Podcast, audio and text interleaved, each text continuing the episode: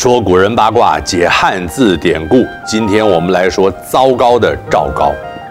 赵高是秦朝政治人物，历经秦始皇、秦二世、秦皇子婴三代帝王。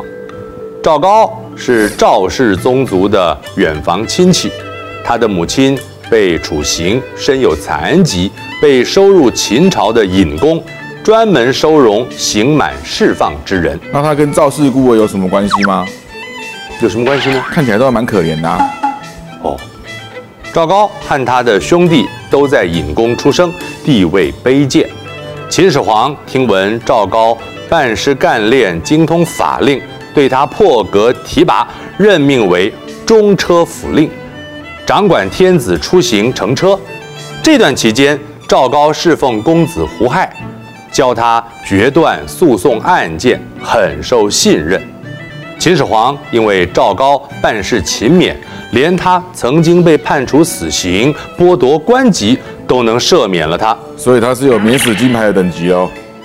对，秦始皇在位十二年，全国出巡五次。西元前二一零年，秦始皇巡游来到平原津时，染上了疾病，不见好转，到了沙丘宫时，已经病危。秦始皇命赵高写遗诏，让公子扶苏回咸阳主持丧礼。遗诏还没传出，秦始皇就驾崩了。遗诏和玉玺都留在赵高的手中。当时只有胡亥、丞相李斯、赵高和进士五六人知道秦始皇驾崩。李斯认为皇帝在宫外驾崩。太子未确立，为了稳定局势，决定封锁消息，密不发丧。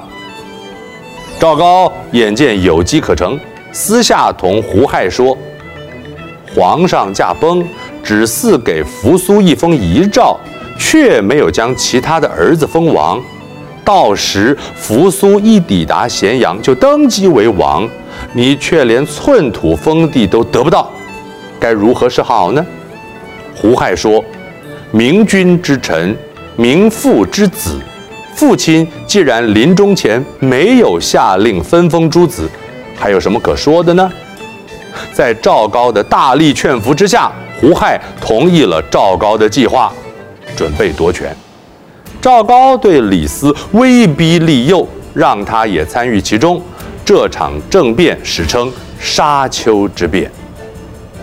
赵高、李斯合谋篡改遗诏，立胡亥为太子，又写了假诏书，命扶苏、蒙恬自杀。扶苏收到遗诏，自杀了。蒙恬认为其中有问题，不肯自杀，被囚禁了起来。胡亥、李斯、赵高三人回到了咸阳，为秦始皇发丧。胡亥登基为秦二世。赵高成为郎中令，在宫中辅佐皇帝。这是一道菜吗？怎么说？宫中辅佐皇帝啊？这逛夜市哦。接着，赵高杀了蒙恬、蒙毅兄弟，为了保障政权稳定，又诛杀宗室群臣，独揽大权。秦二世对赵高言听计从，将政事都交给赵高，自己耽溺声色犬马之中。李斯不满，赵高得知后又用计谋害了李斯。李斯死后，赵高成为丞相，朝中事务皆由赵高决断。他的野心是日益扩大，甚至觊觎起王位，担心朝中臣子不服，设局测试朝臣，让人牵来一只鹿献给秦二世。赵高说：“陛下，看我为您献上的马。”秦二世一看，笑着对赵高说：“丞相搞错了吧？竟然说这只鹿是马。”左右大臣一些人就低下头，不敢说话；一些人拥护赵高，顺从他的意，说：“啊，那就是马。”也有人直说那是鹿。那些诚实说是鹿的，日后都被赵高迫害铲除了。这就是指鹿为马的典故。颠倒黑白，混淆是非。